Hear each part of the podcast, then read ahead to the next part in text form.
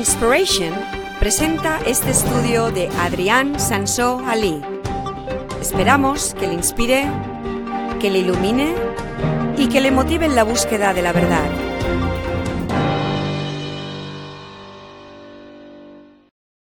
Buenas tardes o buenos días. Soy Adrián. Como veis, he estado investigando un poco la Biblia. uh, porque hoy lo que quiero hacer es un estudio bíblico. Y mi pregunta para vosotros hoy es, ¿en qué día fue crucificado Jesús?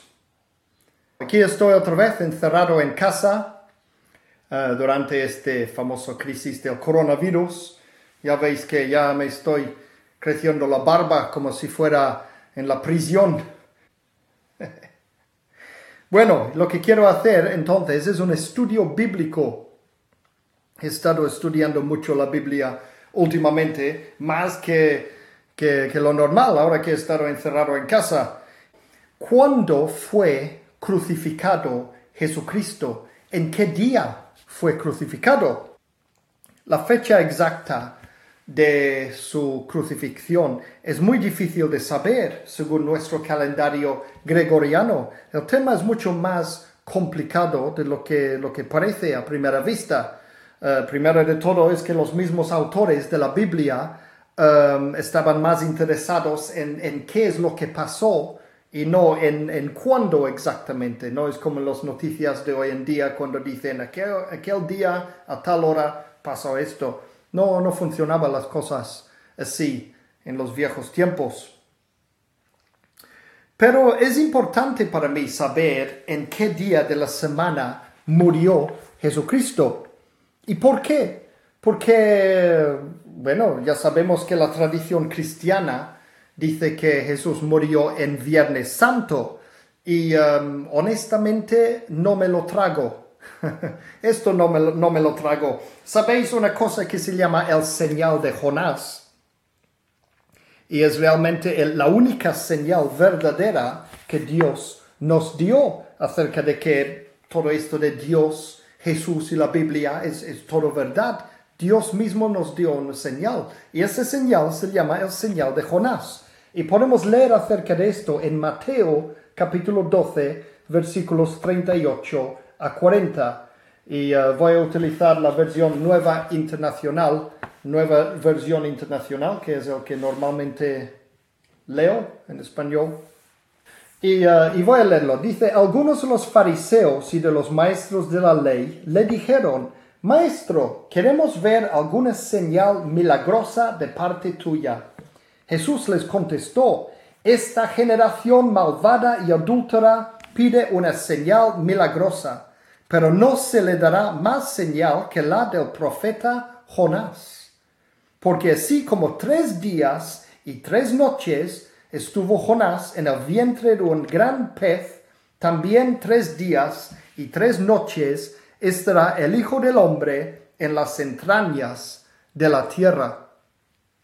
Y um, podemos leer acerca de esto en el mismo libro de Jonás, en el Antiguo Testamento. Es, uh, se trata de uh, un libro muy pequeñito, uh, delgadito, con, con, pocas, no sé si uno o dos capítulos, ni me acuerdo.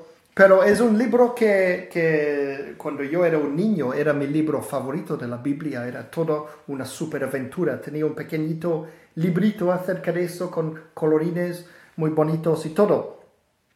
Pues Jonás capítulo 1, versículo 17 dice, El Señor por su parte dispuso un enorme pez para que se tragara a Jonás, quien pasó tres días y tres noches en su vientre. Así que es importante eso, porque Jesús dice que la verdadera señal de que Él es real, es el Hijo de Dios, es que iba a estar muerto tres días y tres noches y luego resucitará a la vida es un super mega señal de parte de Dios. Y hablo de esto en, uh, en, una enseñanza que tengo que se llama la resurrección, verdad o mentira. Es, uh, no es una enseñanza muy grande, ni profundo, ni, ni complicado, pero es muy importante, es una de mis enseñanzas más importantes por el mismo tema de que trata. Es un tema importantísimo para los cristianos. Entonces, la resurrección de Jesús es la señal de que Jesús realmente es quien dijo que era.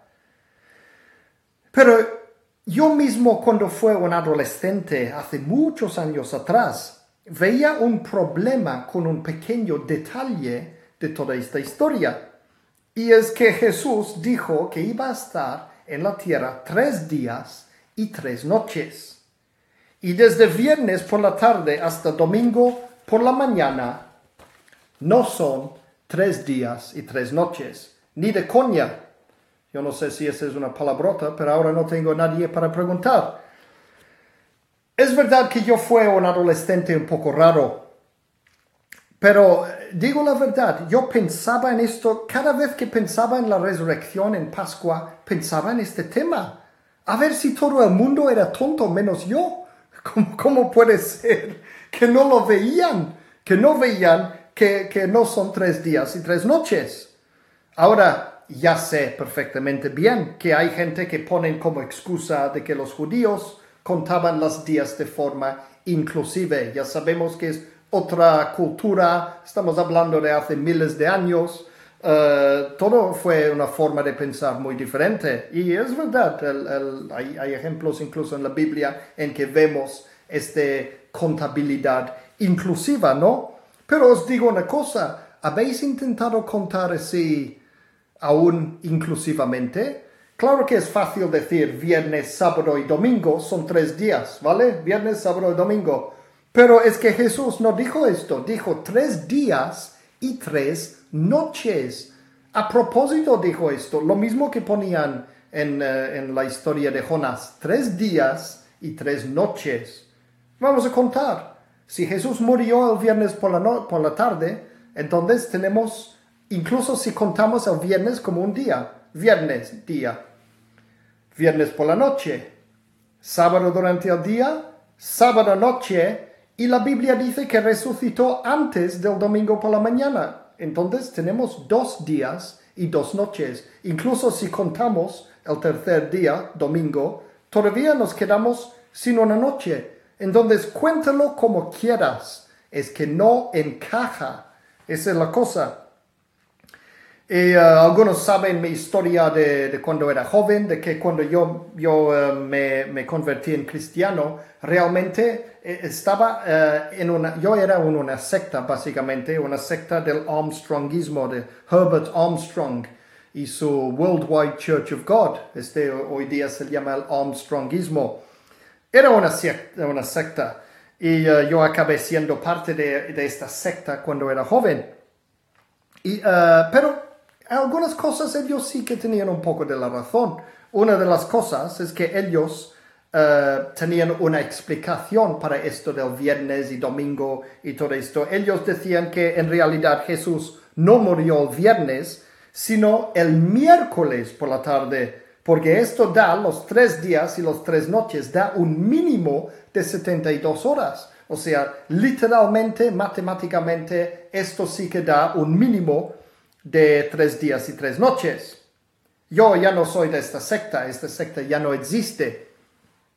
Pero hay otras iglesias y sectas que han optado por el miércoles también. Los del ministerio Beyond Today es uno de los grupos que salieron del Armstrongismo, los conozco personalmente, ellos han desarrollado en más detalle esta teoría del miércoles y eh, tienen un diagrama muy bonito que han hecho para su programa Beyond Today y ves algunos detalles de lo que ellos dicen. Esto está en inglés, pero hay otro, eh, otro parecido eh, que también sale en español, es de 119 Ministries.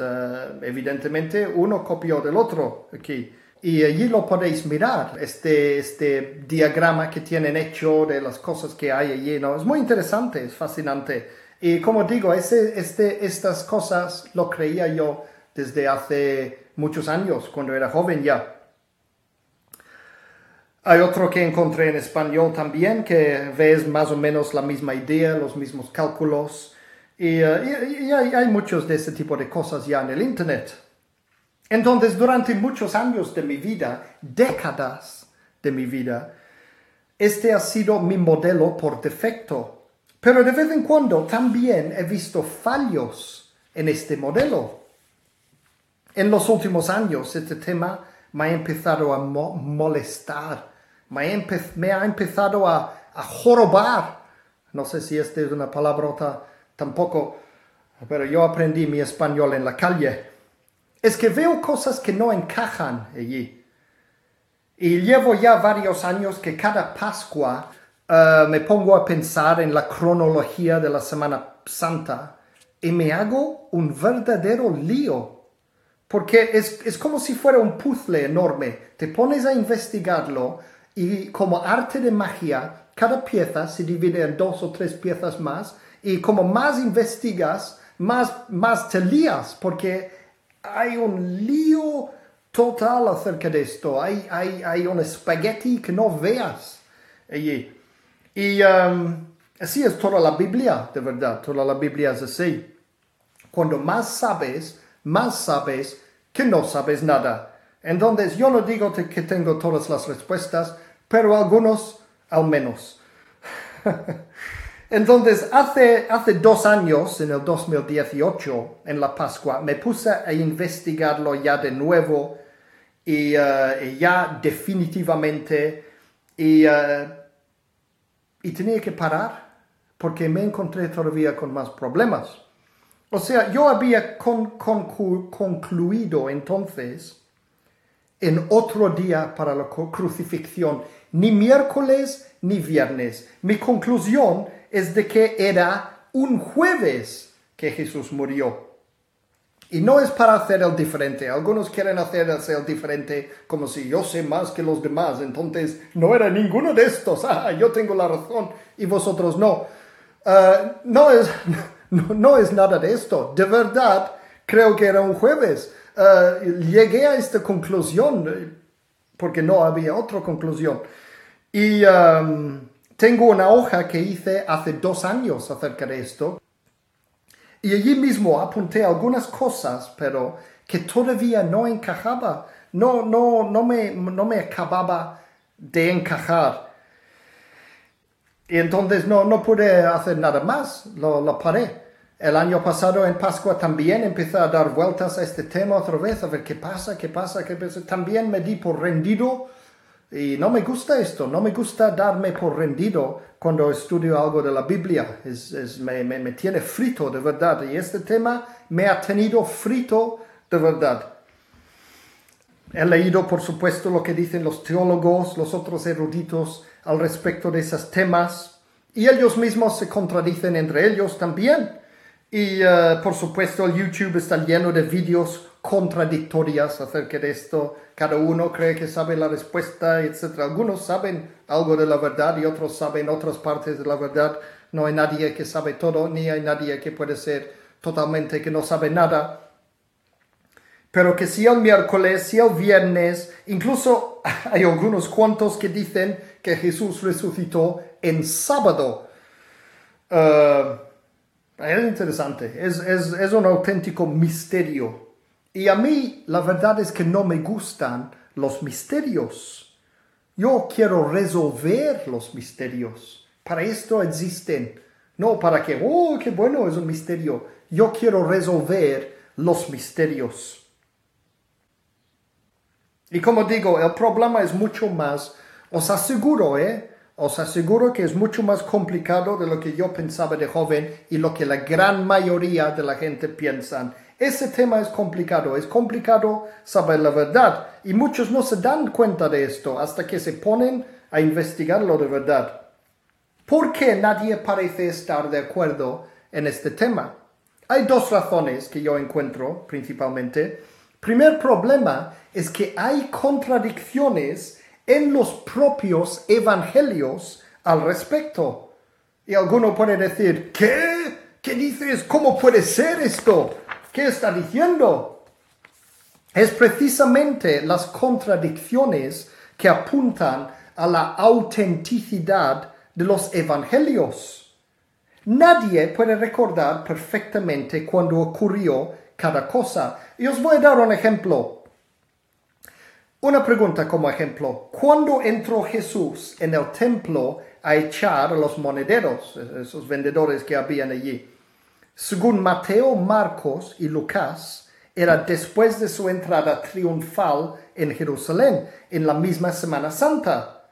Pero según Juan, era en el principio de su ministerio. Los cuatro evangelios dicen que era un poco antes de la Pascua, pero Juan se equivocó en cuál Pascua.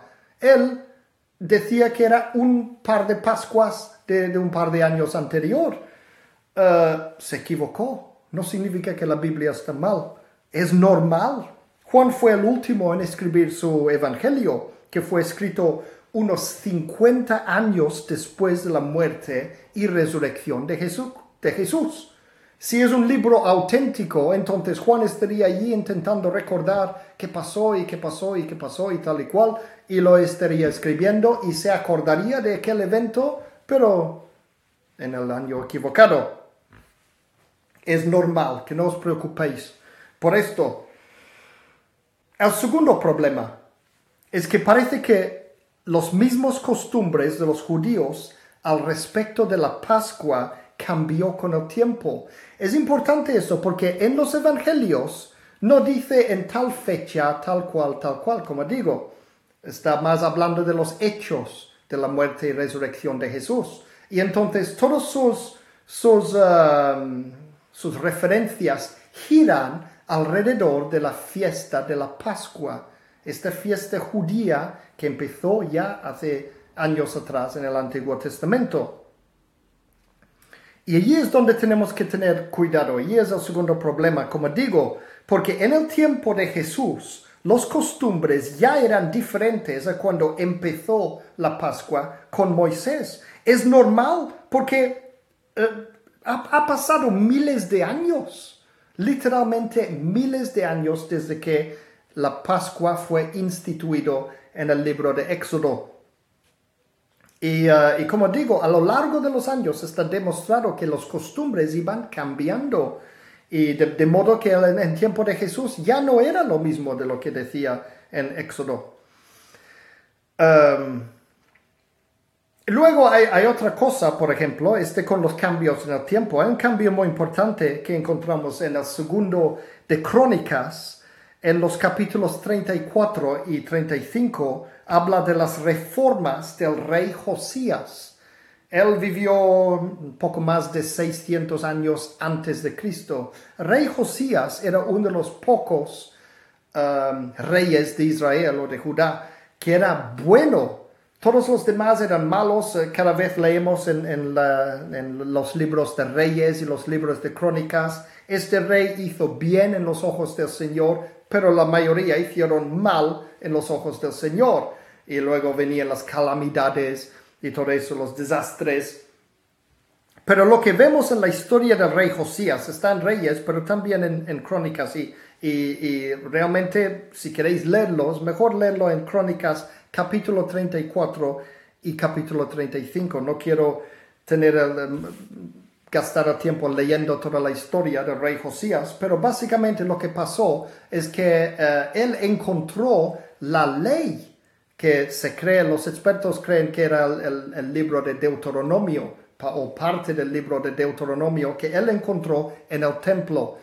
Y entonces esto empezó una reforma enorme um, y él volvió a Dios, uh, quitó todas las cosas para los ídolos y los dioses falsos y todo esto. Y entonces otra vez empezó a guardar la Pascua por primera vez en cientos de años y eh, lo hizo a lo grande en el templo y todo espectacular y todo eso, pero diferente de lo que habían hecho en los tiempos de Moisés. Entonces, ese se llama las reformas del rey Josías. Entonces, este también influye, porque cuando leemos eh, los eventos alrededor de la Pascua, que es de cuando Jesús murió en la Pascua, tenemos que tener en cuenta estas cosas. Entonces, lo que, lo que no podemos simplemente usar una escritura u otra para calcular ese tipo de cosas, como qué día murió Jesús. Tenemos que hacer un verdadero trabajo de investigación. tomando en cuenta de todo. Entonces, vamos a empezar a juntar piezas de este puzzle. Vamos a resolver el misterio.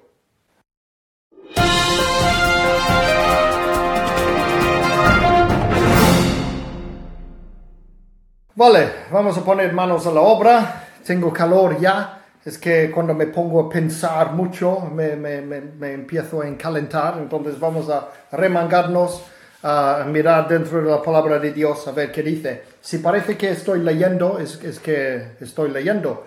Eh, si no leyera, um, tardaríamos el doble de tiempo porque estaría dando vueltas por todo día, yendo por las ramas y no sé qué, no sé cuánto, y, y os enteraréis de la mitad solamente. Entonces, mejor que tengo las cosas escritas cuando se trata de cosas complicadas. Vamos a, mirar los orígenes de la Pascua judía. Y para esto vamos a Éxodo capítulo 12, versículos 1 al 6. Y vamos a leer casi todo el, el uh, capítulo 12 de Éxodo. Entonces, guárdalo allí en la Biblia. Éxodo 12, versículos 1 al 6 primero. Dice, en Egipto el Señor habló con Moisés y Aarón. Les dijo, este mes será para vosotros el más importante, pues será el primer mes del año. Hablad con toda la comunidad de Israel y decidles que el día décimo de este mes todos vosotros tomaréis un cordero por familia, uno por cada casa. Y luego hay un paréntesis allí que van explicando más cosas, pero vamos a saltar el paréntesis y, uh, y empezamos el versículo 6 que dice, al que cuidaréis hasta el 14 del mes, día en que la comunidad de Israel en pleno lo sacrificará al caer la noche. Vamos por partes.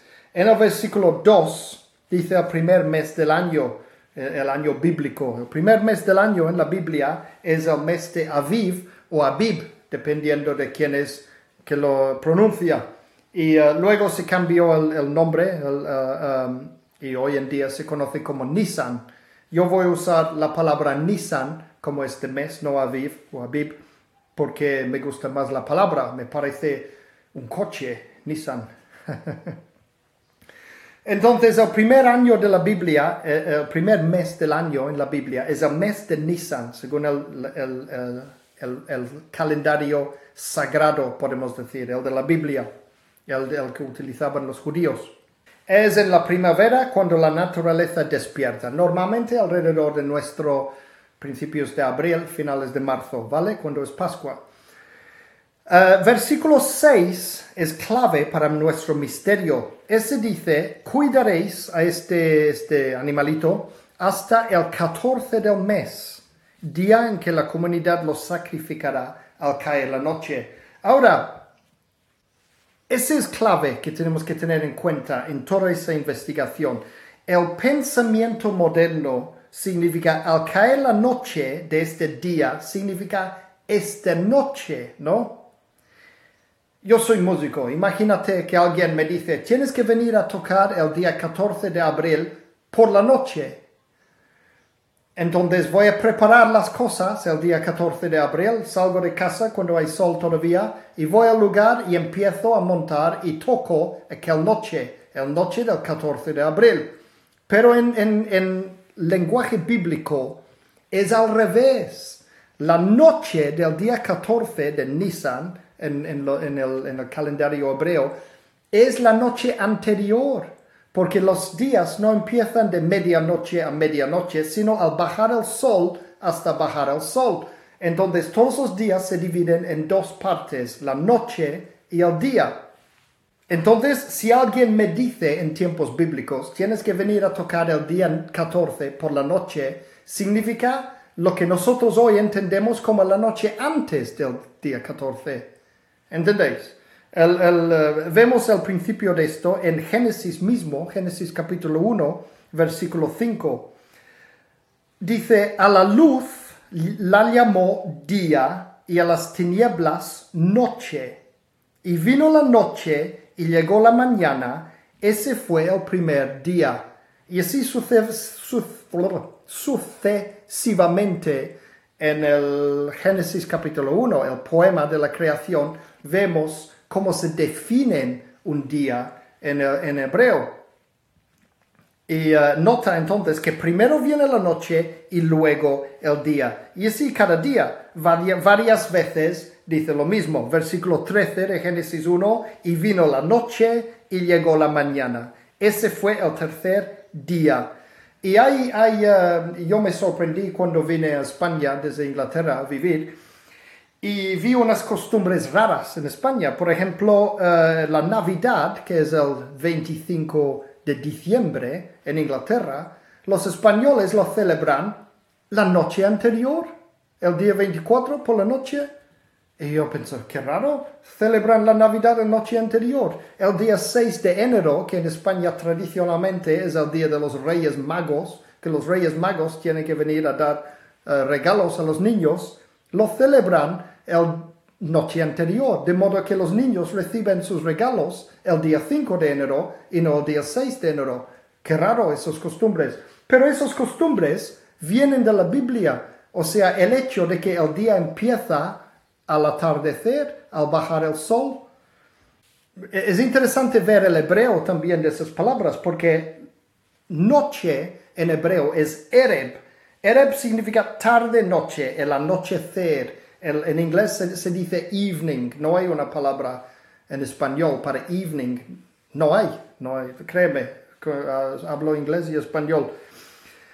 Um, es desde que baja el sol hasta el amanecer, el Ereb. El sol baja y todo el tiempo que el sol está debajo de la tierra dando vuelta es Ereb. Luego el sol sale por allí y, empezamos el Boker, es, la palabra para las horas del día. Empieza el sol, hay Boker y hay Boker, Boker, Boker, Boker, Boker.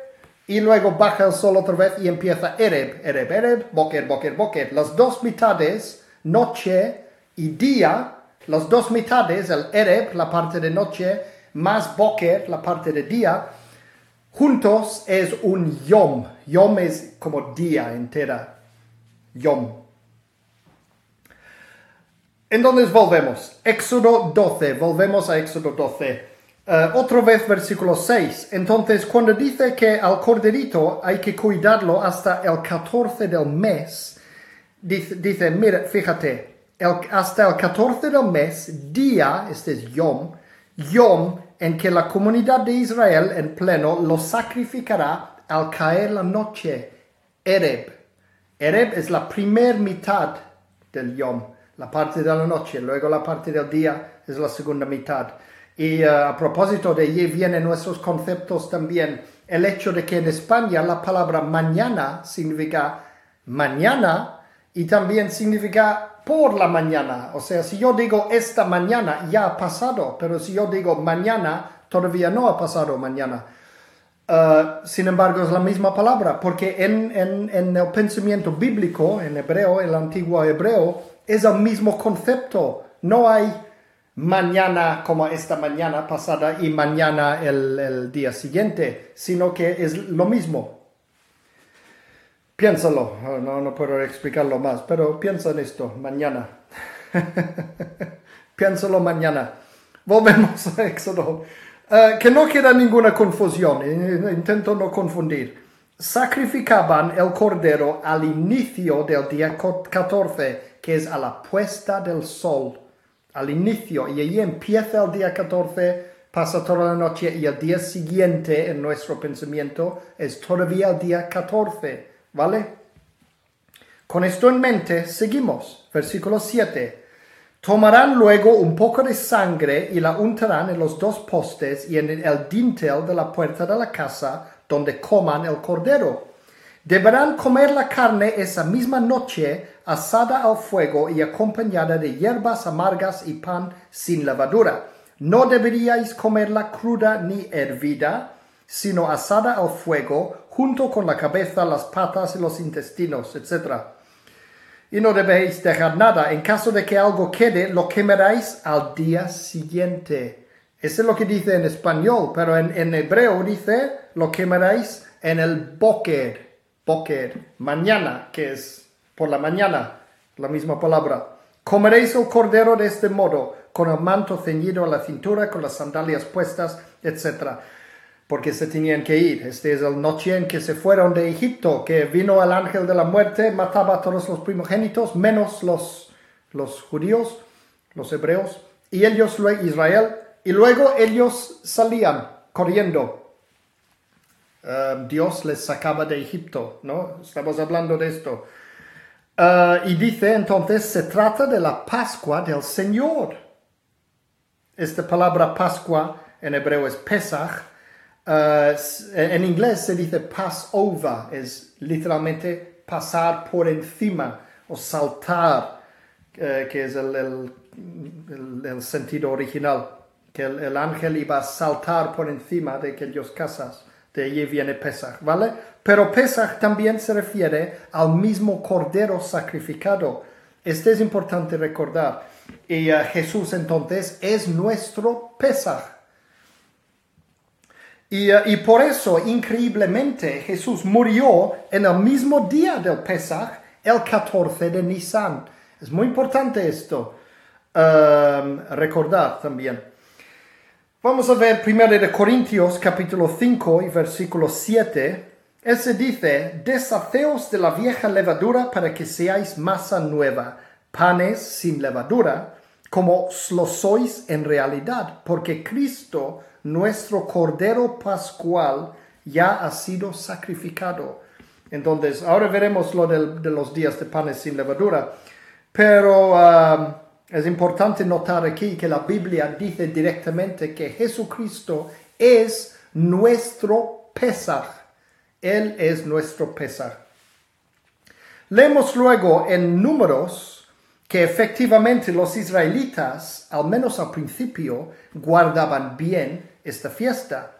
Lo podemos ver en números capítulo 9, versículos 2 a 5. Dice, los israelitas celebrarán la Pascua en la fecha señalada. La celebraréis al atardecer, que ojo, significa al principio, al principio, al principio del día 14 del mes, que es la fecha señalada. Estamos hablando de esa palabra Ereb. La celebraréis ciñéndoos a todos sus estatutos y preceptos Moisés mandó que los israelitas celebraran la Pascua y ellos la celebraron en el desierto de Sinaí, al atardecer, otra vez significa principio, al Ereb del día 14 del mes primero. Los israelitas hicieron todo lo que el Señor le había mandado a Moisés. ¿Vale? Ahora volvemos a Éxodo otra vez y seguimos donde antes hemos parado versículo 14 a 16 de Éxodo 12. Dice, este es un día, el día 14, está hablando, día 14 aquí, este es un día que por ley deberéis conmemorar siempre. Es una fiesta en honor del Señor y las generaciones futuras deberéis celebrarla. Durante siete días comeréis pan sin levadura, de modo que debéis retirar de vuestras casas la levadura el primer día. Todo el que coma algo con levadura desde el día primero hasta el séptimo será eliminado de Israel. Celebraréis una reunión solemne el día primero y otra el día séptimo. En todo ese tiempo no haréis ningún trabajo excepto preparar los alimentos que cada uno haya de comer. Solo eso podréis hacer. Y allí, ojo, es otro sitio donde podemos fácilmente tropezar y muchos se confunden. Todo lo anterior habla de una sola fecha del calendario, pero de repente esto empieza a hablar de siete días.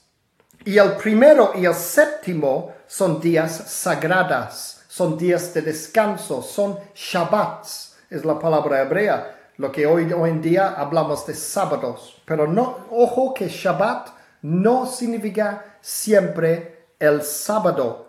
Um, más o menos coincide nuestro día de sábado, más bien viernes por la noche hasta sábado por la noche, pensar en cómo funcionan los días, pero también se puede referir a días especiales de fiesta que había en el año. Son, eran los sábados altos o sábados importantes del año. Había sábados semanal y sábados anuales, los Shabbats, días sagrados en que no se podía trabajar. Acuérdate de esto porque es importante. Entonces, una pregunta. Los siete días de panes sin levadura incluyen el día 14, que es la Pascua, o empiezan después. Cuidado con esto. Es muy lioso. Porque es, es, pero es clave, es que es clave para descifrar en qué día murió Jesús. Y hay mucha confusión al, al, uh, en este tema.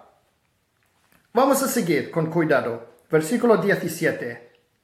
Celebraréis la fiesta de los panes sin levadura, porque fue ese día, ojo que está singular, ese día, cuando os saqué de Egipto formados en escuadrones. Por ley, las generaciones futuras siempre deberán celebrar ese día singular.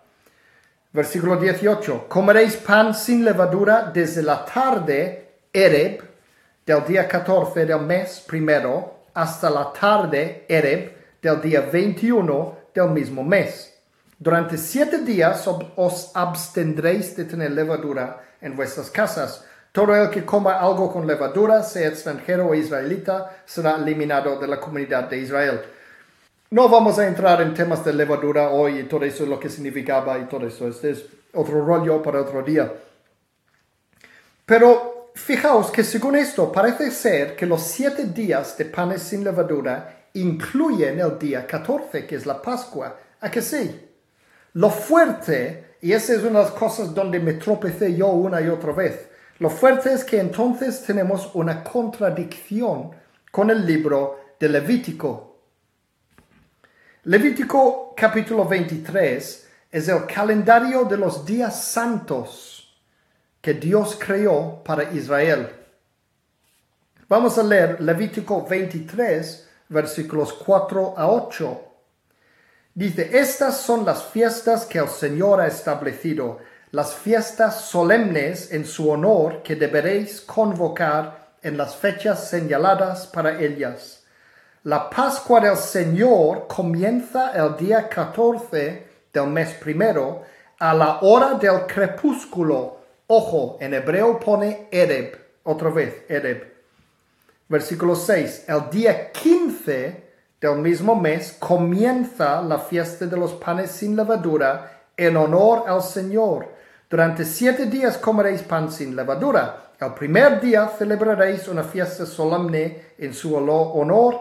Ese día no haréis ningún trabajo, ¿vale? Es un Shabbat, el día primero de los siete días de panes sin levadura etcétera, etcétera. Veis luego que dice que tampoco el séptimo día es, también es un Shabbat, ¿vale? Ha quedado claro, tan claro como el barro, porque vemos muy claramente aquí que está diciendo que el, el Nisan 14, día 14 de Nisan es Pascua y luego día 15 de Nisan en, en adelante son los días de panes sin levadura, la fiesta. Lo que, lo que sí hay claro es una clara contradicción entre Levítico 23 y Éxodo capítulo 12. Um, y no son malas traducciones. Dice lo mismo en el hebreo. Lo he mirado, lo sé. Al menos, ojo, al menos en las copias de la Biblia tan antigua que existen todavía a esas contradicciones. Entonces, antes de que dejes la fe cristiana por haber contradicciones en la Biblia, ten en, ten en cuenta lo siguiente. Primero, Dios mismo es perfecto e infalible. Pero Él escribió la Biblia a través de los humanos y los humanos sí que son falibles. Ya lo hemos visto en, los, eh, en el ejemplo de los evangelios. Segunda cosa a tener en cuenta es que no solamente los autores originales eran humanos falibles, sino también los muchos generaciones de escribas que hacían las copias de las escrituras. Ellos también son falibles. Ahora a veces nosotros, eh, los, los um, ¿cómo se llama? Historiadores, arqueólogos y estos nos asombramos de lo exacto que son las versiones más recientes que las versiones más antiguas. Esto lo vimos en el caso eh, de los eh, rollos del Mar Muerto cuando fueron descubiertos. Pero eso no significa que puede haber equivocaciones. En cientos y cientos de años, tantas generaciones de escribas copiando la Biblia, tiene que haber equivocaciones. Y más que esto, tiene que haber algunos listos que dicen, ah, este yo creo que lo puede escribir de otra forma mejor. Y van cambiando cosas. Es verdad que pasan esas cosas, está demostrado que pasan esas cosas, por supuesto. Y uh, entonces, como más antigua es la escritura, más falible, y estamos hablando del Torah, el, uh, los cinco libros de la Biblia más antiguos, o la parte más antigua de la Biblia que hay.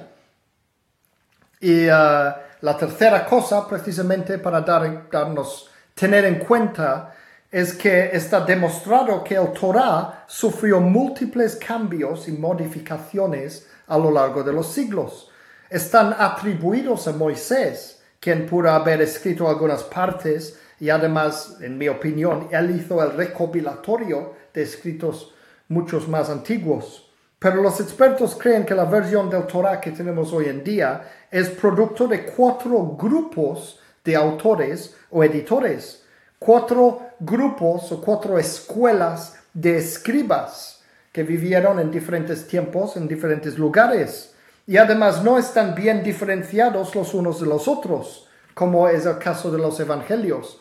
En el evangelio tenemos el según Marcos, según Mateo, según Lucas, etc., que cada uno tiene un autor, un autor. En los cinco primeros libros de la Biblia no hay un solo autor para cada libro, sino varios autores en cada libro y todo mezclado.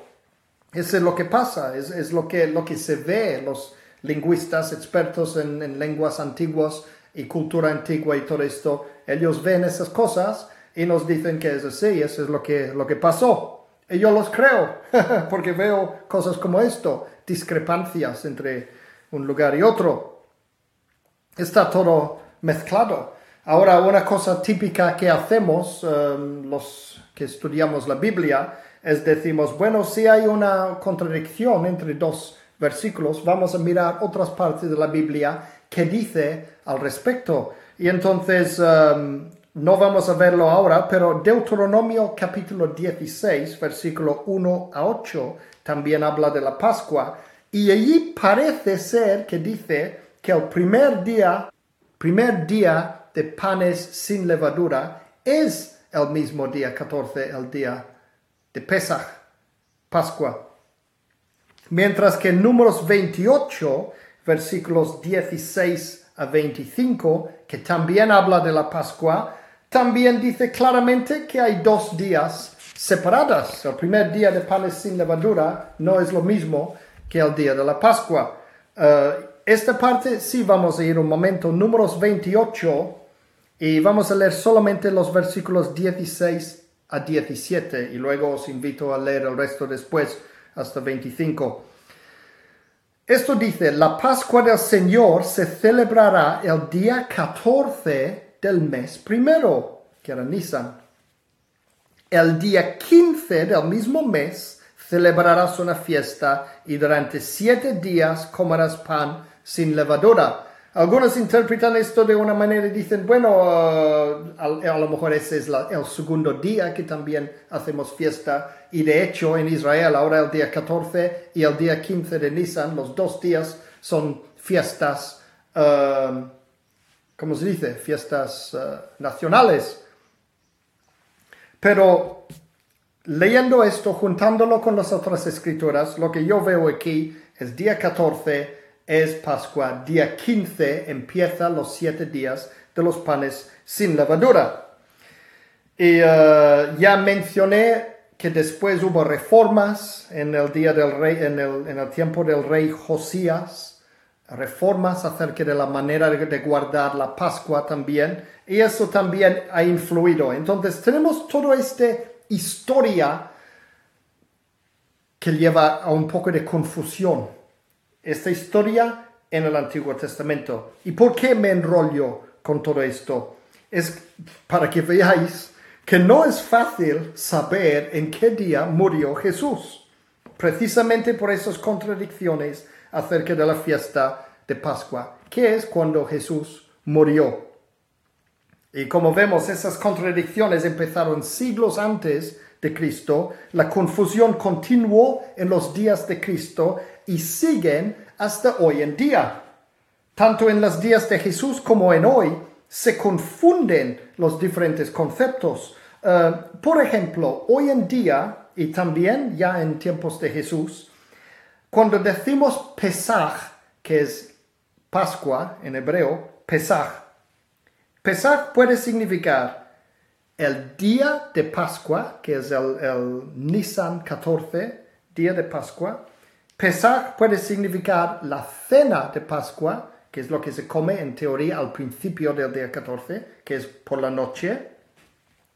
Pesach puede referirse a la misma puesta del sol del principio de Nisan 14, que es cuando se sacrificaba el cordero, justo cuando el sol desaparece y todavía está luz, todavía hay un poco de tiempo y entre un día y otro, como el, No Man's Land que dice en inglés, el, tiempo de nadie, Twilight Zone, uh, cuando salen los fantasmas. Allí, ese es Pesach también, a veces significa esto.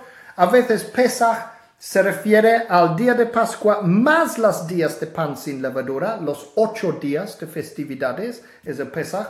A veces se refiere a todo el, el, season, se dice, todos los tiempos, como decimos en las Navidades. No, referimos, no decimos el Navidad, el día de Navidad, sino decimos los tiempos de las Navidades. En estas Navidades, tal, pues también lo dicen así, muy a lo suelto, ¿no? Pesach, es los tiempos, estos tiempos de fiestas, festividades durante aquel mes.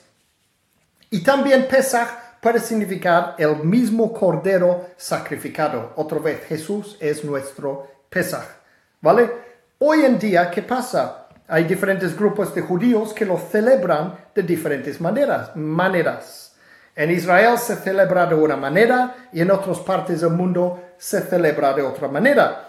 Unos celebran siete días en total, otros celebran ocho días. En Israel, como digo, hay dos días festivos al principio.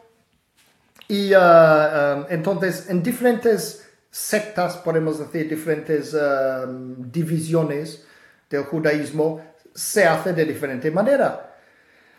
Y pasa lo mismo con los cristianos. Los grupos de cristianos que celebran estos días, los que eligen celebrarlos, sabéis que tenemos libertad bajo el nuevo pacto para celebrar lo que queremos básicamente mientras que lo dedicamos al Señor y mientras que no se trata de pecados.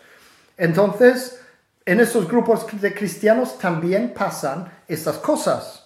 Ya mencioné que de joven yo era Um, de una secta armstrongista, el original Worldwide Church of God.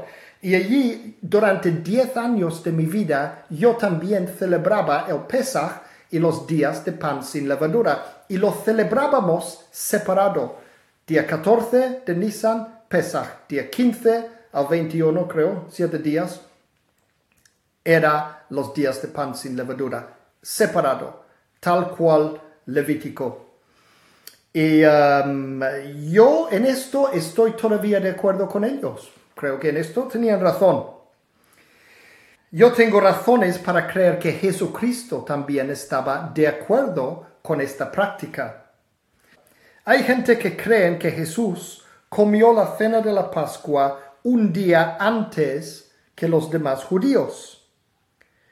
Los evangelios indican lo contrario que Jesús comió la Pascua al mismo tiempo que los demás, como de costumbre. Fijaos que los discípulos no sabían que Jesús estaba a punto de morir. Nosotros miramos atrás y vemos lo que pasó justo después de su última cena. Pero los, los discípulos suyos no tenían ni idea de lo que estaba a punto de suceder. Y sin embargo fue ellos que le preguntaron a ver dónde quería comer la Pascua. Era su costumbre. Estaban esperando que iban a comer la cena de Pascua aquel día, que es al principio del día 14 de Nisan. Era una noche. atardecer, ¿no? Y entonces este es lo que yo considero la costumbre correcto según las instrucciones de Dios. Lo que Jesús hizo, el momento en que Jesús tomó la Santa Cena, se ve que es el mismo momento que tomaron los demás la Santa Cena. O, sea, el ceder, lo que llaman el ceder de la Pascua, la cena de la Pascua. Esta era la costumbre y ese creo que es el correcto costumbre según Dios en el Antiguo Testamento. Jesús comió cordero al mismo tiempo que los demás, como digo, y la mañana siguiente fue crucificado, que es todavía el mismo día 14, la parte del día después. Vamos a juntar este puzzle ya antes de volverlos locos.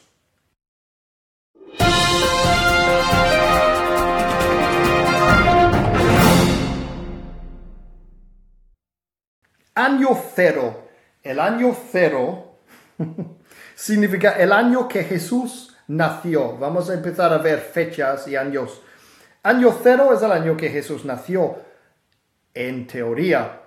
Pero luego encontraron que los expertos estaban equivocados. Cuando ya era demasiado tarde, cambiarlo. Y resulta que hoy se cree que lo más probable es que Jesús nació entre el año 6 y el año 4 antes de Cristo. Yo personalmente creo que Cristo nació el año, el otoño del año 4 antes de Cristo. Entonces tenemos esta extraña cosa de que Cristo nació antes de Cristo. Pero bueno, esta es una cosa técnica de, fechas.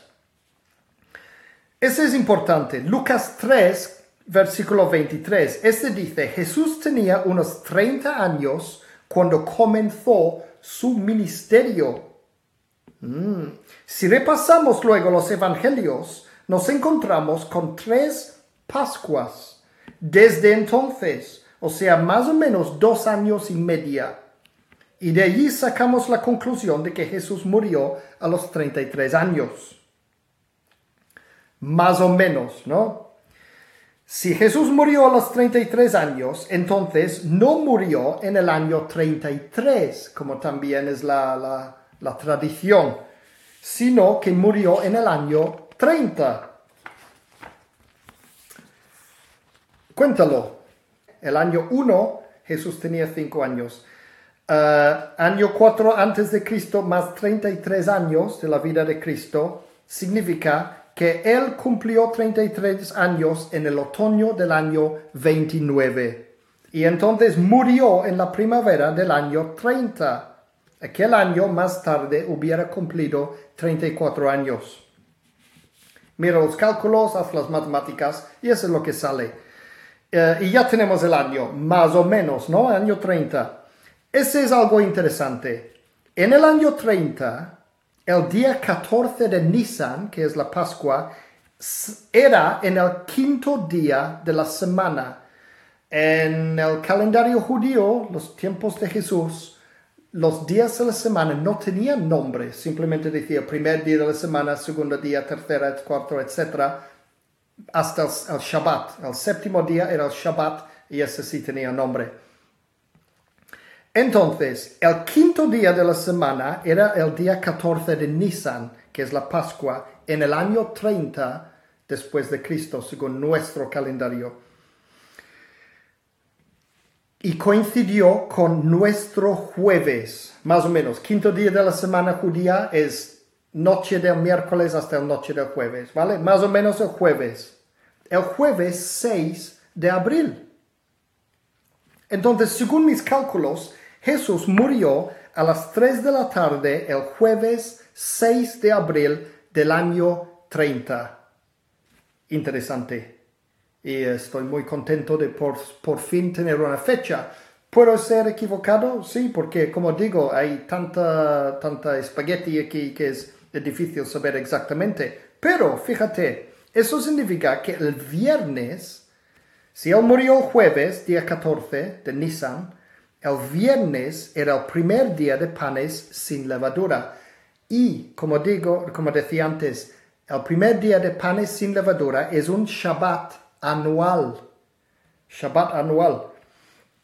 Como digo, no solamente había Shabbats semanales, que era el séptimo día de la semana, nuestro sábado, sino que había Shabbats anuales. Y siempre, el día 15 de Nisan, siempre es un Shabbat. Los evangelios dicen una y otra vez que Jesús murió el día antes del Shabbat y fue sepulcrado el mismo día justo antes del inicio del Shabbat, justo antes de anochecer, ¿vale? Y de esto la tradición de que murió el viernes porque el día siguiente es un Shabbat. Uh, leemos esto en Mateo 27, versículo 62, Marcos 15, versículo 42, Lucas 23, versículo 54, Juan 19, versículo 42. Son algunos ejemplos de los muchos que hay que hablan de que todo esto ocurrió el día antes del Shabbat. Ojo, Shabbat no siempre y necesariamente significa sábado. Shabbat dice. Entonces, este es el error de la mayoría de los cristianos de la calle. Shabbat, sí, el sábado semanal. Pero como digo, si el día 15 de Nisan siempre es un día santo, siempre es un Shabbat, lo hemos leído en el Torah.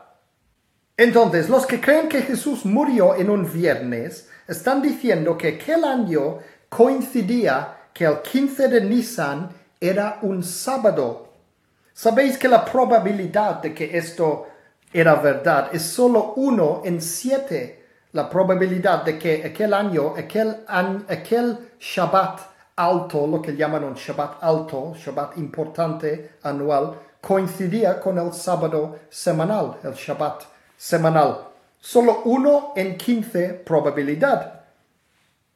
Y, como decía antes también, si coincidía, entonces Jesús no estaba tres días y tres noches en el sepulcro, de ninguna manera. En el año 30, el día santo, que es el 15 de Nisan, que era el primer día de panes sin levadura, era un viernes. Este lo sabemos. Hay sitios web donde puedes calcular el día de esto y lo otro, lo otro. Um, hay unas cosas por en medio complicados porque nosotros tenemos el calendario gregoriano, tiempos de Jesús, era cuando los romanos inventaron el calendario juliano. El gregoriano es una corrección del calendario juliano de antes. Y luego, bueno, hay unas conversiones importantes, pero después de las conversiones sale 15 de Nisan, era un viernes. Si Jesús murió el día 30, como creemos, entonces, como creo yo al menos, el primer día de pan sin levadura era un viernes. ¿Qué significa esto? Que hubo dos Shabbats seguidos, aquel semana. Hoy en día no dejan que esto pasa. Uh, hay grupos de, judíos que han hecho nuevas reglas de que si coincide un año en que dos Shabbats están juntos, uh, los separan de alguna manera porque no es práctico ir preparando para dos días de descanso. Ya sabéis que uh, a veces ellos llevan las cosas muy exagerados y no pueden ni rascar el trasero en sábado. Entonces, dos sábados seguidos sería muy pesado para un judío de hoy en día. Pero bueno, esto no pasaba todavía en, días de, Jesucristo. Y a veces hubo dos Shabbats seguidos. Yo mismo cuando guardaba este tipo de fiestas eh, de joven, a veces coincidía dos Shabbats seguidos. Um, era así, he vivido esto, yo mismo he vivido esto.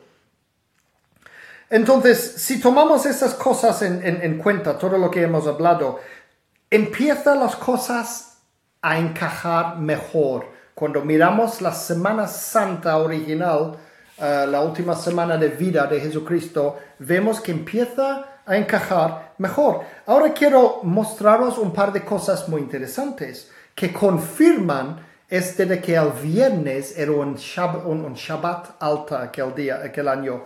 Mira Juan 19, versículo 31. Dice, era el día de la preparación para la Pascua. Los judíos no querían que los cuerpos permanecieran en la cruz en sábado, Shabbat, ojo, Shabbat, por ser ese un día muy solemne. Así que pidieron a Pilato ordenar que se quebraran las piernas de los crucificados y bajaran sus cuerpos. Aquí cuando dice Pascua es una de esas cosas confundibles, confundibles, que nos puede confundir, porque en este caso la Pascua eh, era, se, refería a los días de pan sin levadura. Y eh, lo sabemos porque dice sábado, lo está llamando un sábado. Y el sábado, el Shabbat, era el primer día de panes sin levadura. La Pascua no era un Shabbat. No era el primer día de pan sin levadura, este era un Shabbat. Entonces Jesús murió en la Pascua, pero este no era un Shabbat. El día siguiente era el Shabbat anual. Entonces fíjate que dice, era un día muy solemne, un día muy solemne, que no es un día normal de Shabbat, no era simplemente el sábado semanal, este era el Shabbat alta, el anual, el no semanal. En griego allí eh, la palabra es megas, de donde viene nuestra palabra mega, era un mega Shabbat. Eh, entonces, otro versículo, o sea, ahí dice claramente que, cuando, cuando eh, vemos claramente que cuando en los evangelios hablan de que Jesucristo murió en el día de preparación para el Shabbat. Vemos en la misma Biblia que dice que el Shabbat es un Shabbat anual, es el día 15 de Nisan. Por eso se llama un Shabbat. No es necesariamente que coincide también con un sábado semanal. Y como veo, como digo, es un viernes. En mi teoría es un viernes lo que pasó aquel año. Mira este otro. Mateo 28, versículo 1. Dice, después del sábado, Shabbat, al amanecer del primer día de la semana, lo que digo, no tenían nombres para los días de la semana. Al amanecer del primer día de la semana, María Magdalena y la otra María fueron a ver el sepulcro. Ese es el domingo de resurrección. Allí no hay, no hay contradicciones. Sabemos que fue un domingo, porque lo dice claramente, el primer día de la semana eh, en hebreo se traduce en nuestro domingo. Pero lo curioso allí es que cuando dice después del sábado, en Mateo 28, versículo 1, después del sábado, eh, en griego esta palabra es sabatón, no sé cómo se pronuncia, pero se escribe sabatón en, el castellanizado. Y esta palabra en griego es una palabra plural. A veces se puede utilizar como singular, eh, a veces significa otras cosas como semanas y cosas así, todo tipo de cosas. Pero es curioso que es una palabra plural, sabatón. Yo digo que este versículo, versículo 1 de Mateo 28, es mejor traducirlo después de los Shabbats. Y hay expertos en el griego que creen que este sería la traducción correcta de Mateo 28, versículo 1, después de los Shabbats, en plural. El viernes Shabbat y el sábado Shabbat, aquella semana santa. Entonces vamos a juntar los eventos de la Semana Santa, vamos a juntarles un poco y um, yo creo que puede tardar uh, al menos media hora más o una hora más para explicar evento por evento esta Semana Santa y no tengo ese tiempo y creo que vosotros tampoco. Entonces lo que voy a mostraros es, un, es un, uh, una de mis armas secretas. Este es un libro que se llama A Harmony of the Four Gospels, una armonía de los cuatro evangelios. Este está en inglés, no sé si, existe en español o no, no he mirado todavía. Um, es Orville E. Daniel, el autor, Orville E. Daniel. Uh, es lo que, lo, que, lo que es es uno de esos libros que ponen los evangelios juntos. Y existen muchos libros de este tipo en español también. Y muchos de ellos ponen solamente los tres evangelios Los que son paralelos, Mateo, Marco y Lucas. Sabemos que Juan es muy diferente, pero en este caso pone los cuatro. Hay columnas en que pone los cuatro evangelios lado por lado y puedes ver uh, la, la sincronización de los eventos. Es muy útil un libro de estos, especialmente cuando estamos estudiando cosas de estos. Este es una de mis armas secretas. Este libro lo llevo desde más de 20 años. Lo utilizaba en la universidad cuando estábamos estudiando teología. Era uno de los libros de texto y, uh, lo he utilizado desde entonces. Cada vez que, que preparo cualquier mensaje que incluye eventos de la vida de Jesucristo, uso este libro. No es perfecto, eh, no hay nada perfecto nunca, como digo, no es tan fácil juntar las cosas perfectamente. Um, este libro sí dice que Jesús murió el año 30, pero intenta forzarlo para el Viernes Santo. Y luego dice que oh, hay, un, hay un día entre la semana que es como una día perdida porque no tenemos información acerca de aquel, aquel día. Eso es porque no existió aquel día, porque Jesús murió jueves, no viernes. Y hay varios comentaristas que hablan de cosas así. la, respuesta simple es que Jesús murió jueves y no viernes. Y además tenemos nuestros tres días y tres noches. Si contamos inclusivamente, tenemos nuestros tres días y tres noches.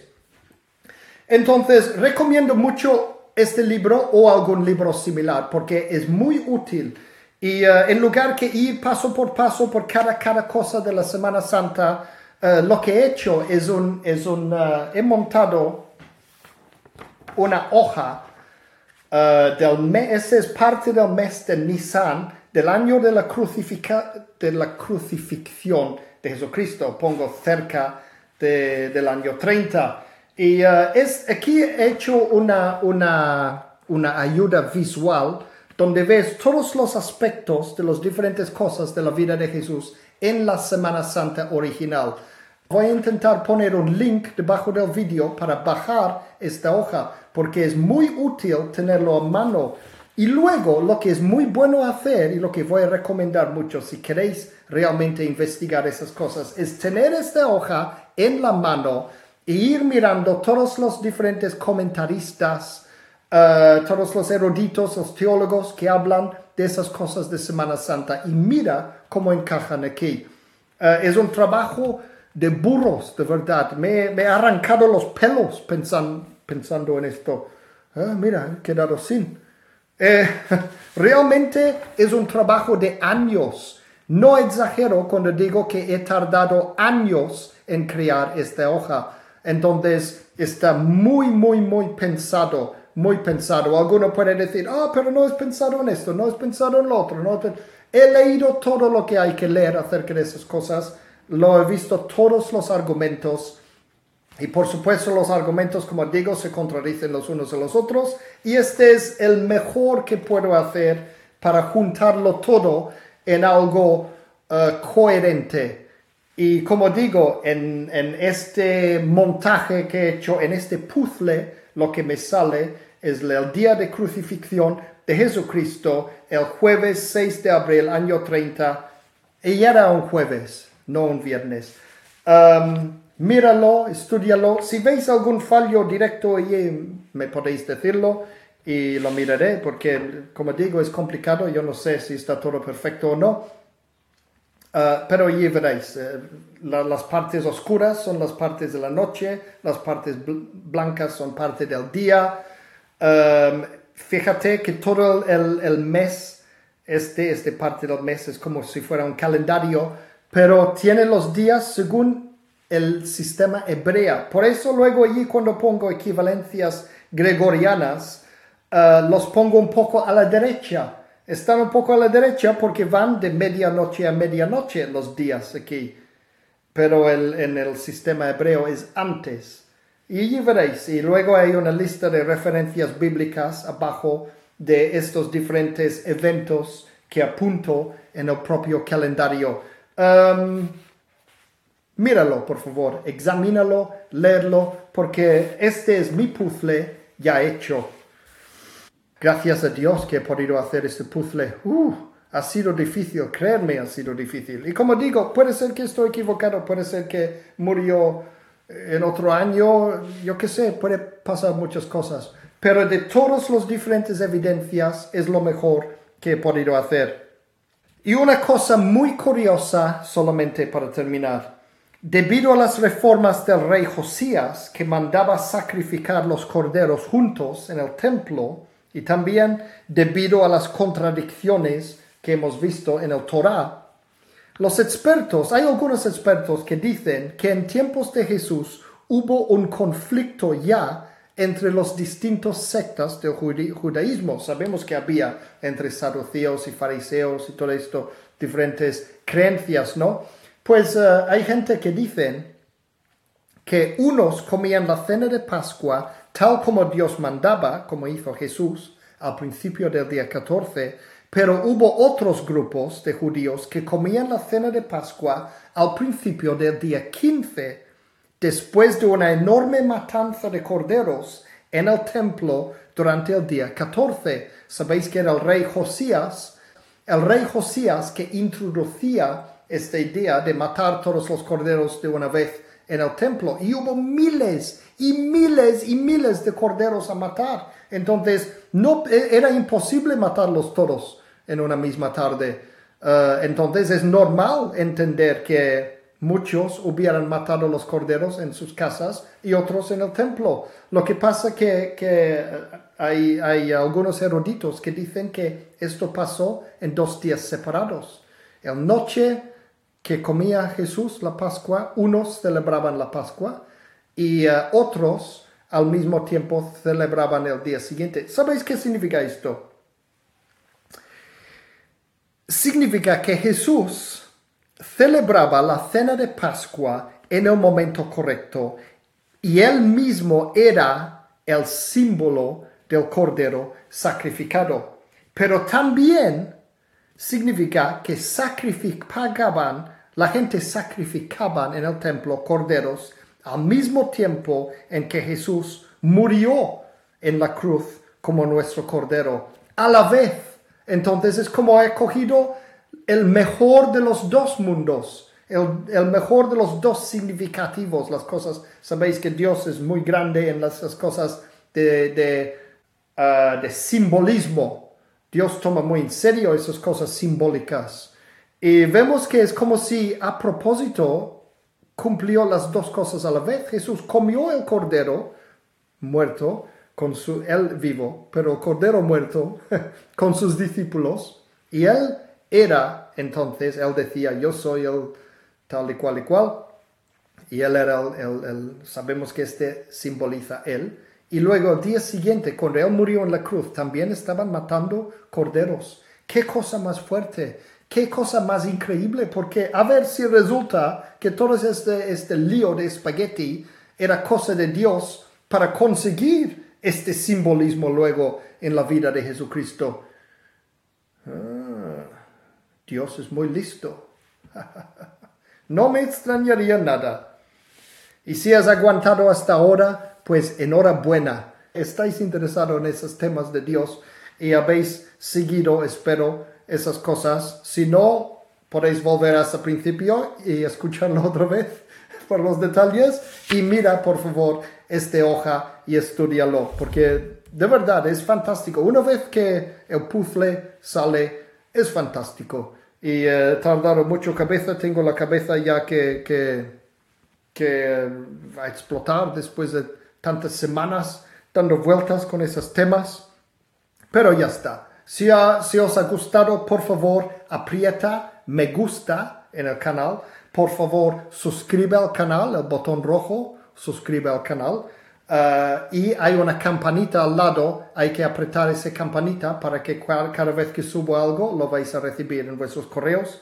Uh, es muy importante también. Y por supuesto, compártelos por todas partes. De esas cosas muy simples podéis ayudarme, no solamente en este ministerio a mí, sino ayudar a la obra de Dios y a esparcir la verdad sobre las cosas de Dios.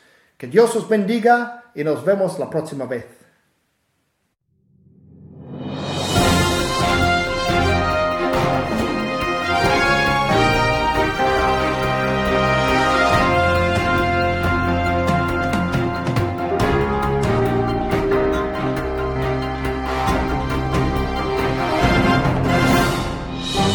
Así concluye este mensaje. Confiamos que le haya bendecido y que le haya inspirado a continuar la búsqueda de la verdad.